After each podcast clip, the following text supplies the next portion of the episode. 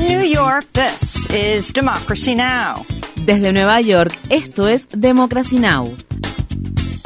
Democracy Now! es un noticiero internacional de radio y televisión que se transmite desde Estados Unidos a través de Internet en democracynow.org. Welcome to Democracy Now!, democracynow.org.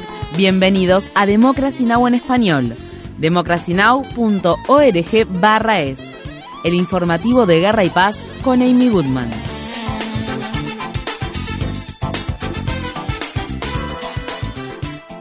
El Partido Republicano ha ganado el control de la Cámara de Representantes de Estados Unidos a pesar de que el desempeño de los demócratas en las elecciones de mitad del mandato fue mejor de lo que se había anticipado. Después de más de una semana de conteo de votos y con seis contiendas aún demasiado reñidas para declarar un ganador, los republicanos obtuvieron este miércoles su escaño número 218 en la Cámara Baja del Congreso, lo suficiente para lograr una mayoría ajustada. Un portavoz de Nancy Pelosi dijo que la actual presidenta demócrata de la Cámara de Representantes abordará sus planes futuros este jueves. Mientras tanto, el senador republicano Mitch McConnell superó el desafío que le había presentado el senador del estado de Florida, Rick Scott, y fue reelegido este miércoles como líder de la minoría republicana en el Senado. El Senado de Estados Unidos ha avanzado en el proceso de aprobación de un proyecto de ley para codificar el matrimonio entre personas del mismo sexo en la ley federal. El miércoles, 12 senadores republicanos se unieron a los 50 miembros del el bloque demócrata para votar a favor de finalizar el debate sobre la ley de respeto al matrimonio y poner en marcha las votaciones finales en la Cámara de Representantes y el Senado antes de que el nuevo Congreso de Estados Unidos asuma en enero. La demócrata Tammy Baldwin, senadora del estado de Wisconsin y la primera persona abiertamente gay en ocupar un asiento en el Senado de Estados Unidos, se pronunció a favor de la legislación. Baldwin también advirtió que el juez de la Corte Suprema Clarence Thomas está presionando a la mayoría conservadora de ese alto tribunal para que revise fallos históricos claves sobre el derecho constitucional de todas las personas a casarse.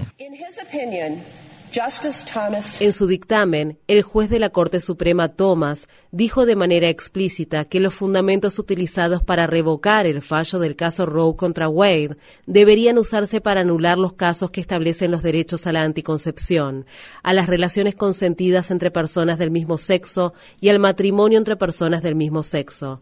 Básicamente, estaba haciendo una invitación abierta para que litigantes de todo el país presenten sus casos ante los tribunales, y esto, lógicamente, infundió temor en millones de estadounidenses. La Corte Suprema no debería tener la capacidad de socavar la estabilidad de las familias de un plumazo.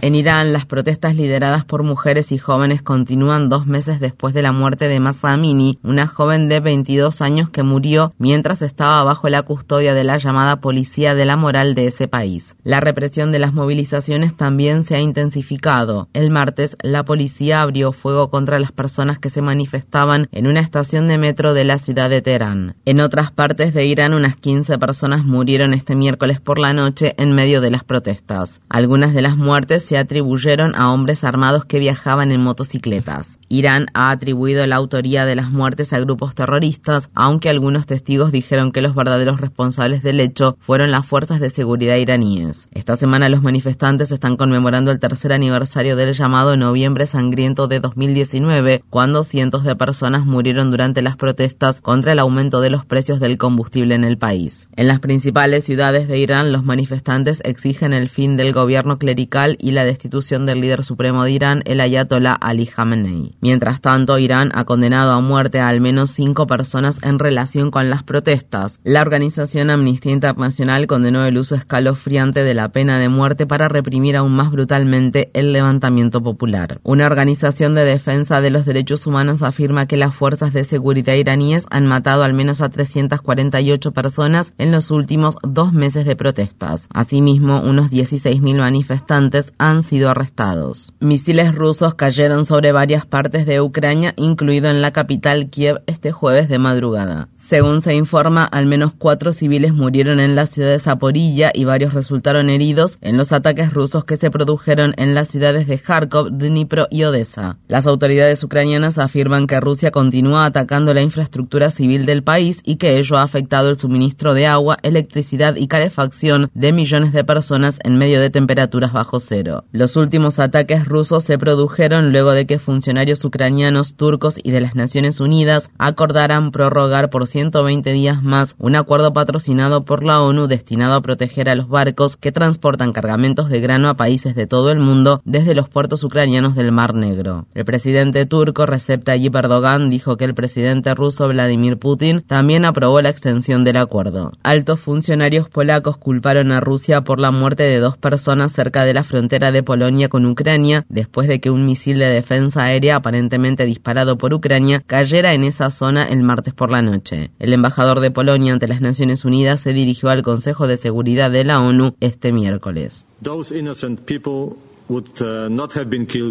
Esas personas inocentes no habrían muerto si Rusia no hubiera lanzado una guerra contra Ucrania. La única culpa de las dos personas que murieron fue vivir en la frontera de Polonia con Ucrania, cerca de la infraestructura civil ucraniana, que Rusia sigue atacando como objetivos militares. En Egipto, Ian Fry, relator especial de la ONU sobre la promoción y protección de los derechos humanos en el contexto del cambio climático, se reunió con Sana Saif, hermana del escritor y activista egipcio encarcelado Ala Abdel Fattah. Tras la reunión, Fry dijo que Saif había expresado su preocupación por posibles represalias después de que termine la COP27. Mientras tanto, en una visita mensual programada, la familia del activista vio este jueves a El Fattah en la prisión de Wadi el Natrun, donde se encuentra recluido. Es la primera vez que los familiares pueden ver al activista desde octubre. El Fatah mantuvo una huelga de hambre durante más de siete meses a la que puso fin este martes. Un juez federal de Estados Unidos otorgó al gobierno de Biden un periodo de transición de cinco semanas para que deje de aplicar una política implementada durante la presidencia de Trump con base en el título 42 del Código de Regulaciones Federales de Estados Unidos, que desde 2020 ha permitido expulsar a más de dos millones de migrantes sin el debido proceso en la frontera de Estados Unidos y México. El martes, el juez Emmett Sullivan había bloqueado la política y la había calificado de arbitraria y caprichosa, pero este miércoles acordó aumentar hasta el 21 de diciembre el plazo para que el gobierno de Biden ponga fin a dicha política.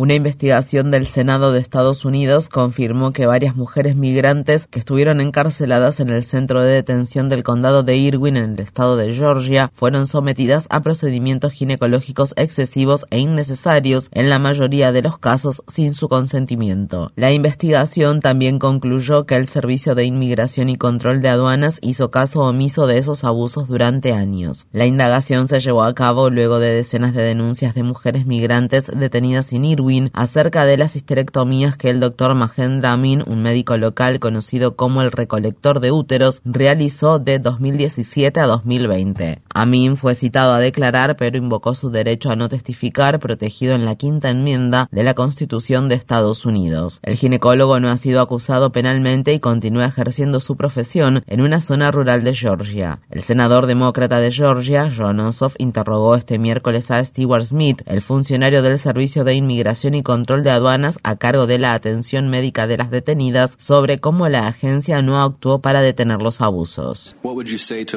¿Qué les diría a las mujeres que tuvieron que pasar por eso? Bueno, es desalentador. Es desalentador Sí, y muy perturbador. Y nos tomamos muy en serio nuestra responsabilidad en lo ocurrido. Queremos arreglar este sistema para que lo ocurrido no vuelva a suceder. Doctor Smith, hemos establecido que usted tiene plena responsabilidad por lo sucedido y que esto es algo más que desalentador. En Estados Unidos, más de 20 solicitantes de asilo llegaron este miércoles a la ciudad de Filadelfia en un autobús enviado por el gobernador republicano del estado de Texas, Greg Abbott. Una niña de 10 años fue llevada de inmediato al hospital con deshidratación y fiebre alta después del arduo viaje. Activistas en defensa de la justicia para las personas inmigrantes de Filadelfia recibieron a los solicitantes de asilo con abrigos, mantas, alimentos y otros recursos y les proporcionarán alojamiento de manera temporal. Las familias migrantes provienen de Colombia, Cuba y República Dominicana. Los activistas informan que las personas migrantes son atraídas con información falsa para que se suban a los autobuses que viajan desde Texas y otros estados liderados por republicanos hasta ciudades que ofrecen leyes más favorables para los solicitantes de asilo. En Estados Unidos, en el estado de California, la veterana congresista demócrata Karen Bass se ha convertido en la primera mujer en ser elegida alcaldesa de la ciudad de Los Ángeles. Bass venció al magnate inmobiliario Rick Caruso, quien gastó más de 100 millones de dólares de su propia fortuna en su campaña electoral. Entre otros temas, Bass ha prometido abordar la crisis de vivienda en Los Ángeles, donde hay unas 70.000 personas viviendo en situación de calle. Bass, quien será la segunda persona de la comunidad negra en ser alcalde de Los Ángeles, también tendrá que lidiar con la crisis que se desató en el Consejo Municipal de la ciudad tras la filtración de una grabación de audio en la que tres miembros del Consejo hacían comentarios racistas sobre personas negras e indígenas. La Junta Nacional de Relaciones Laborales de Estados Unidos ha solicitado a un tribunal federal que emita de inmediato una orden de cese y desistimiento a nivel nacional que impida que la cadena Starbucks continúe despidiendo a sus empleados involucrados en campañas de sindicalización. Según el sindicato Starbucks Workers United, la cadena de cafeterías y comida rápida ha despedido de manera ilegal a al menos 150 trabajadores en represalia por participar en dichas campañas. La defensora del agua, Joy Brown, murió este domingo en su casa de la localidad de Eagle Butte en el estado de Dakota del Sur. Brown tenía solo 53 años de edad. La activista, miembro de la tribu indígena Sioux del río Cheyenne, participó en el campamento Sacred Stone en la reserva Standing Rock para oponer resistencia a la construcción del oleoducto Dakota Access. Brown también trabajó junto a la red ambiental indígena organizando movilizaciones no violentas de acción directa y campañas activistas que capacitaron durante años a cientos de personas. Estas fueron las palabras expresadas por Brown en una protesta dirigida contra el presidente Biden que se llevó a cabo frente a la Casa Blanca en 2021. Usted debe rendir cuentas por sus actos. Le hizo promesas a las comunidades indígenas de todo este territorio y dijo que las iba a cumplir, pero no las cumplió. Ha estado hablando con lengua viperina, al igual que quien ocupó el cargo antes que usted.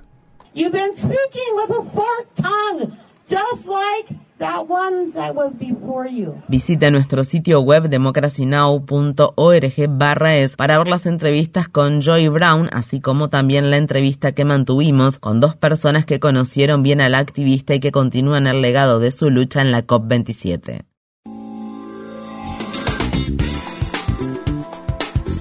Infórmate bien. Visita nuestra página web democracynow.org barra es. Síguenos por las redes sociales de Facebook, Twitter, YouTube y SoundCloud por Democracy Now! es.